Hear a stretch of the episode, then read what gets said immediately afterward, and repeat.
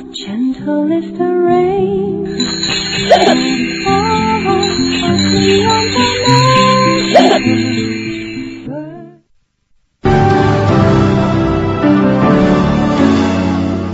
锵锵三人行，你们好，我是文道，倚天啊，倚天这是真是咱们国电影电影电影界的粉丝啊，所以今天早上一一开始跟我讲，哎，金球奖断背山得大奖了，对我特别激动，嗯。因为早上今天来的时候在看那个金球奖的直播，嗯我特别希望李安能得奖。呃你为什么特别希望他能得奖？首先他是中国人，嗯。第二我个人特别喜欢他，就喜欢他的作品，嗯。喜欢他的人。虽然有没有什么私人的接触啊，曾经有一点有有一个缘分，在纽约曾经见过他。啊啊啊！那时候刚拍完《卧虎藏龙》啊就是他给我的感觉就是特别儒雅，然后就是有，嗯、他对感情的理解很细腻，包括他的作品，就是很多东西拍出来就是很有诗意，所以我非常喜欢他。嗯，那这次这个李安领奖又有什么风采？咱们电视咱咱还没看到呢啊。对，刚刚金球奖才刚播完嘛，对对对刚才我们一块儿在那看了在那看了一会儿一下啊，啊，他得了最佳导演，后来呢，他的《断背山》是拿了最佳的最佳影影片最佳影片。对对对不，我们刚刚在讨论呢，因为我们几个主持人都很喜欢他，我发现像小南啊、刘芳啊，大家都很紧张，都很喜欢他。你就觉得李安是个很很特别的导演，一个中国人导演。嗯，但你觉不觉得就是他特别不中国？某个意义上讲，什么叫特别不中国呢？就他感情的细腻，有人说这是一个中国人的一种一种感受，很温文那一面。但同时呢，他拍的电影的题材，你想想看，他真真正正早期的电影是比较中国化的，拍喜宴、推手，这都是这个讲中国的是社会里面的事儿。嗯呃，但是后来你比如说，他拍了这个真·奥斯汀，这个英国文学大师的《傲慢与偏见》，哎，这是十八世纪英格兰的社会的东西。后来拍了一个《冰风暴》，那是美国的小镇的故事。然后后来拍那个呃绿色的那个怪人的故事，然后卧虎藏好像什么题材他都碰。像这回这个也是美，在美国也是很冷门的这么一种牛仔的同志爱的故事，他也拍。哎，你说很奇怪，对，哎，倚天可以描述一下人李大导演领奖的时候说了些什么？他领奖就是他上台，他只上了一次台，领他这个最佳导演奖。嗯嗯就他谦虚到什么程度？最后得最佳影片，他没有上台。嗯，就是是好像是制片人和另外什么编剧上台，他没有上台，然后他就非常就是他很激动，然后他上去说，他其实有点不好意思，他因为我就是就是做电影做了这么多年。就是其实我觉得他好像是第一次得金球奖对吧嗯？他从前也没有得那个奥斯卡奖。我还有印象，他拍那个《理智与理性与感性》的时候，嗯他提名，然后最后奥奥斯卡奖的时候他没有得，然后艾玛汤普森上台领奖的时候说，他这个这个奖是给李安的，嗯嗯嗯。是这是给安利的，然后就是非常，因为那个时候他呼声很高，嗯。就觉得他应该得，嗯。然后当时还有一种声音，就是觉得他可能是因为他是华人，可能不太可能得大奖啊什么的。然后他最可爱的是，他在这个今天的感谢词最后说了一句中国话，他就先说他谢谢所有在中国的、在台湾、在香港的所有朋友，然后祝大家新年快乐。所以，哎呀，我一下觉得就是一个在这么一个国际的大舞台上，然后他感谢的时候说了一句中国话，就感觉很不一样。嗯，我们刚刚在猜啊，就是说，像李安在这种场合，他说的是新年快乐。嗯换了我们别的大腕儿级的导演在上头，可能会说什么？这是中国人的骄傲。我都想好了你你说是不是？可是祝福中国电影嘛。对对对对，这这就是分别。我觉得对就是这个李安跟譬如说我们其他国际级的导演啊，嗯你感觉不一样的地方就在这一点。我觉得，就你从电影到这个呃领奖的台词、说话的方法，就看得出来这个分别。就是，但是是啊，你看，好像有的人人家会觉得这个电影啊，它就是个艺术嘛。嗯，这这拍电影就是想把电影拍好看了。嗯但是我们有的时候真是为国。为国争光，对是一种我们从小到大的世界观，你觉不觉得？对像运我深动会深，我深深都浸透这种世界观了。就你今天做节目也是在为国家的。对不是，就是说，你不管说什么做得好了，哎，都觉得，比如运动员成绩好了，咱说就为国争光了；说电影拍的好了，咱说中国电影以后有希望了。甚至你就是平常走个学，某一个，比如说假如个生产手机的一个厂家，哎，这个咱这主持人不加思索的，我都能蹦出这词儿来，这代表咱们中国在这个手机市场上也占有了一席之地，就是这种中国人的这种自豪，我不对吗？对对对，我这说的太对了，这是不是因为我们这个肌肌弱，或者说是这个落后的时间比较长？国争光了。我们太想，我们太我们包袱太重，就有时候包袱太重的时候啊，走路就反而是这个脚就举不起来了。嗯嗯嗯嗯，有时候做事情，我看到现在中国有时候，你说从拍电影到很简单做一顿饭，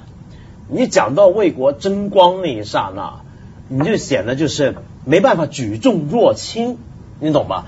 就是没有那种像李安他轻松，我觉得他就是他能够，比如说他拍电影拍《断背山》或者拍《理智与感性》，他那是拍的是纯粹西洋人的一个题材，嗯嗯。但他没包袱，嗯他不会说我非得拍个很中国的、中国的史诗式的，要有中国的美学的、中国的什么什么什么什么的这种电影，他没有这个，他就但是很简单，我来拍你一个外国人写的小说，但是我实际上，我觉得无论从他这个人还是他的电影里，嗯。我老觉得深深的有一种好像中国人的那种是儒雅谦和呀，还是优雅，就是一种气质那么一种气质在里边，也说不清。对，嗯。但那个气质啊，其实也是啊、也不一定是中国独有，但是哎可能他是。他能够特别敏感，嗯因为那种气质，我想他找对了一种符合他气质的题材。嗯你比如说，我想起来，你看《卧虎藏龙》啊，嗯卧虎藏龙》里面他也没，他不是很激情的电影。你看里面李慕白跟杨紫琼就周润发他们那个感情是那种含蓄的很含蓄的，呃，那种隽嗯那种表达方式。同样像这个《断背山》，这个原著小说，因为我以前看过，嗯是很难拍成电影的一个小说。怎么呢？因为那个小说是一个啊、这个作者作者啊，他写的小说是那种语调特别的缓慢，特别的慢镜头，嗯特别的沉重，呃，里面那种很浓的散不开那种文艺的气氛，是很难用电影语言去复述的，其实是。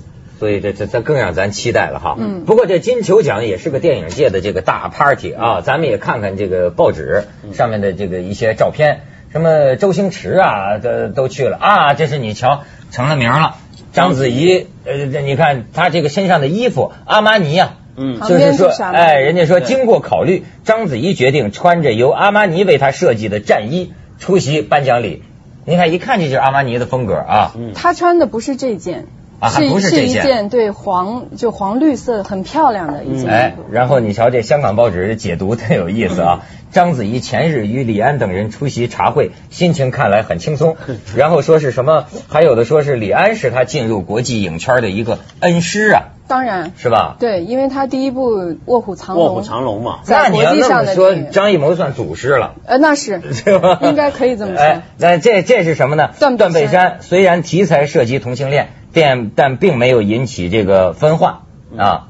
这次断背山呢，其中一个呃演员呢，在宣传的时候，你知道被狗仔队记者呀，嗯喷那个水呀，嗯，往往他身上滋水呢。为什么？呃说是据这狗仔队的记者说，他是这个替天行道。呃，为什么呢？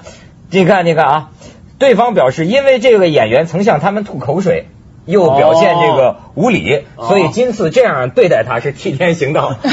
狗仔队也挺猛的这个狗仔队很猛。嗯不过这个电影里面，这个我觉得这两个演员我也很期待，他们是很年轻的演员，都是、嗯属于好莱坞新一代的演员，但很多人就是他们已经是实力派的那种。因为这个角角色也是很难演的，嗯你想想，是一段埋藏在心底下二十年的感情，两个男人，而且这不是一般的人男人，是牛仔，牛仔的同性恋故事。牛仔是美国文化里面最阳刚的，就你怎么可能牛仔去搞同性恋？他们觉得是很不可接受的事儿，所以他们两个把这个感情压抑二十年，那么只能够透过一件带血的衬衫，在自己的衣柜里面用那件衣服来 来来表达对方对方的怀念，然后每年就像这个牛郎织女一样。一年一度，就就短短几天，就在这个断背山上面短短的相会，一起钓鱼散步，是这样的一个感情。哦，你看你说起牛仔啊，我倒是想起我前一阵是看，就说李安讲，好像是接受一个采访，他说他在美国生活很多年，对。那么作为一个中国人，他就一直在思考，就说什么叫美国精神，嗯。或者说他就是说这个为什么你看美国的这个精神价值，你别说它和平演变，但是为什么全世界的人好像都能接受，而且也也认同。但是到底是什么？他说他琢磨很久也琢磨不明白，就有什么说是你美国特有的一种东西呢？嗯，后来他说他接近了一个呃一种体会，嗯他说所谓美国的这个精神呢，就是一种拓荒者，嗯就是牛仔嘛。他说这里边就是美国的理念有一个核心的内核，就是每一个人也有权利去追求自己的梦想。嗯啊，他就说这个美国就是这个元素让大家凑在一起的嘛。嗯你有你的梦想，我有我的梦想。嗯你像像其他国家不一定是这样的。嗯像其他国家有的历史上你看哈，他可能是一将功成万骨枯，嗯是为了你的梦想，所以我们大家伙都得为你牺牲填战壕。嗯但是他认为，就像这美国当年这个牛仔拓荒者，就是每一个人，嗯你定一个想法，你在这片土地上就去创造你的奇迹。嗯所以他是这种是他感觉到的，就是牛仔啊，或者说当年拓荒者的一种精神。对，美国本来就是个寻梦的地方嘛，哎，就是对，就是当年欧洲移民，想想看，来自不同地方的人，都是觉得自己待的地方活不下去。嗯活不下去原因有几个，一个是自己那个地方有宗教迫害，一个就是自己那个地方生活困苦，一个地方就觉得自己的国家很专制。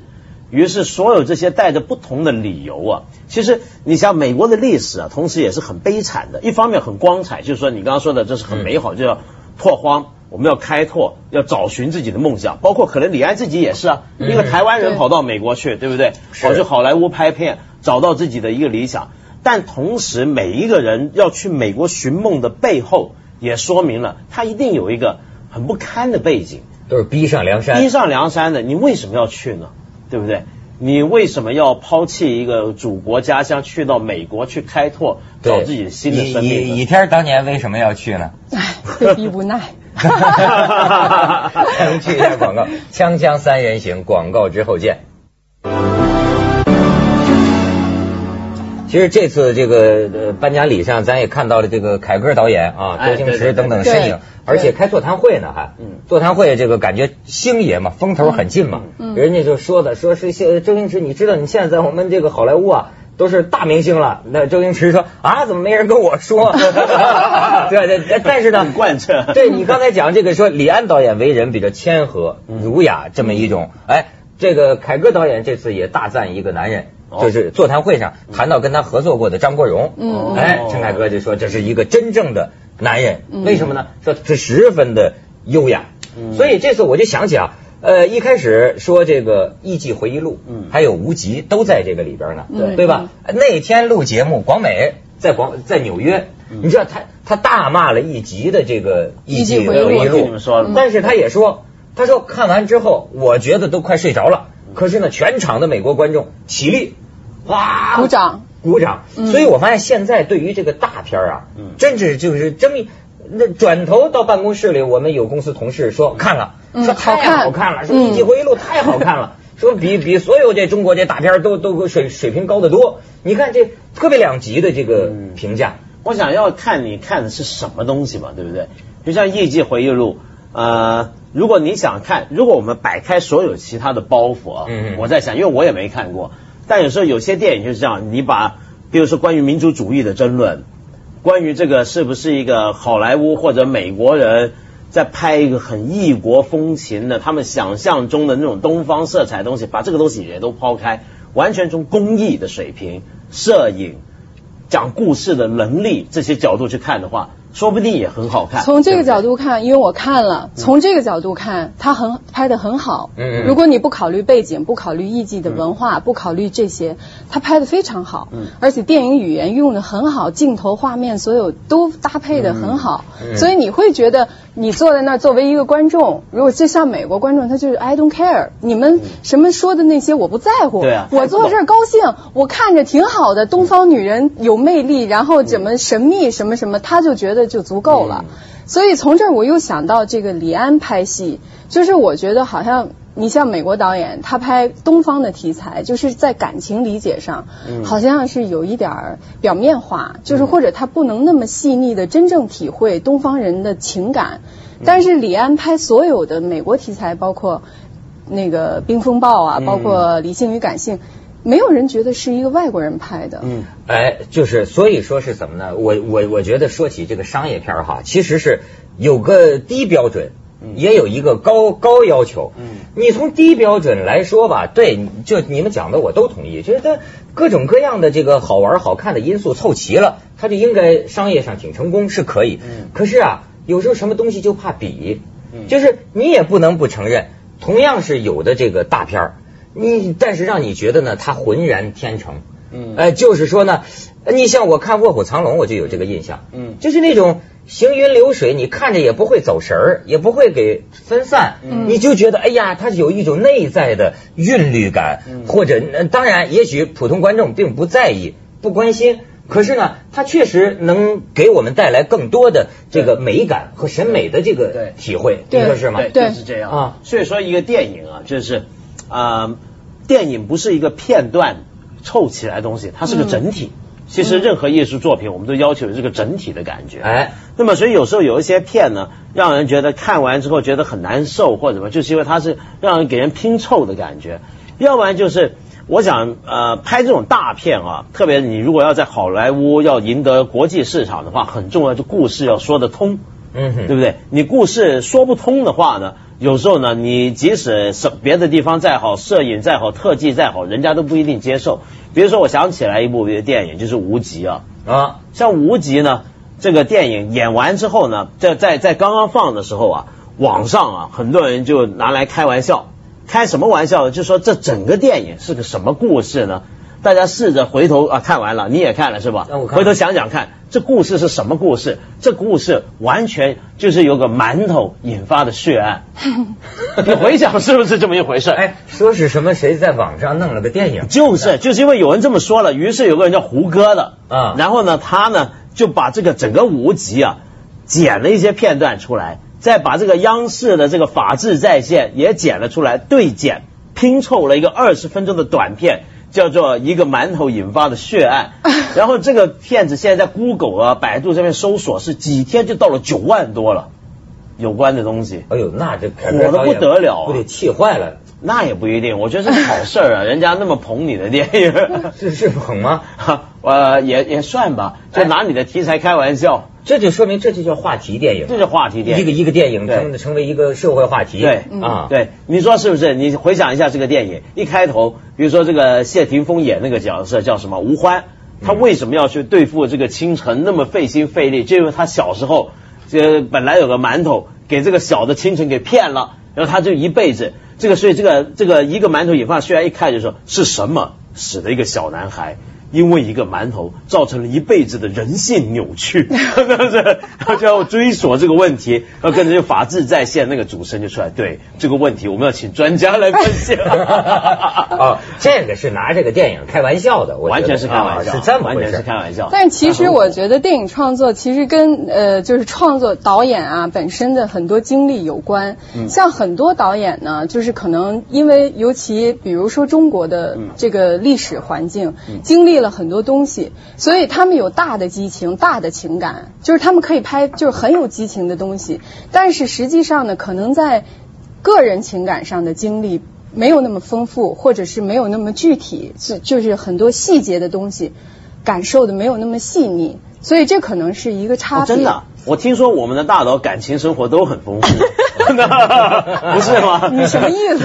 没什么，听说了。是是太丰太丰富了，有时候感觉也就没有了，哦找不着北了，迟钝了是吧你知道吗？对但是你说的这个事儿啊，我也的确，你看我老跟人讲，我搞不了电影评论，因为对我来说，就说去电影院里，我知道你搞不了能能能能放有影儿已经很不错了人间奇迹，我就总这么说，就我从来没有中途退场的。就可是呢，我我第你笑什么？没有，但是你还常哭。哎什么电影看了？什么电影再烂迎风落泪了，再烂了我也我帮着好观众啊！我真是特好的那种观以后众。我们我们金球奖应该还有最佳观众奖。但是有的电影会那样，就是他拍的非常差，但是你会一直不停的哭。我记得小时候看过一个叫《妈妈再再再爱爱我一次对我哭了，从头哭到尾。但是我觉得这个电影，我知道催泪弹嘛它当，时我知道它太差了，但是我就停不住的跟着哭，就是有时候会这样。进场发纸巾嘛。对可是你知道，我不知道是我我我要跟你们讲的是这种观影体会哈。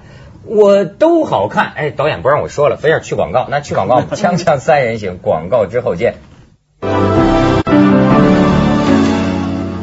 所以我就说，像我这个水平这么低的一个人哈，我这有一个观影的一个现象，就是走神儿和出戏，就看着看着你会想别的事儿，就跑了，你知道吗？嗯这个现象我老实讲啊，你好像为什么这个泰坦尼克号，嗯呃，这个现在这个金刚，嗯呃，包括魔戒，我不走神儿，一直牵着我。呃，坦白讲，英雄我也不走神儿，挺集中，看到尾。十面埋伏，那是因为深圳电影院后边那个那个阿姨话在骂我，在 吵吵架，在说话，所以就算看废了。这个无罪极无极呢也走神儿，就是为什么我不明白这是什么原因？就是为什么都是大片儿，但有的我就咵他就揪着我看看看看完了，有的呢看着看着也觉得很好了，嗯但是他就脑子里想别的事儿去了。哦，是吗？会不会因为有些电影给你的联想太丰富？比如说我看《无极》的时候，看到那个城池啊，那个王都不就一圈套一圈的吗？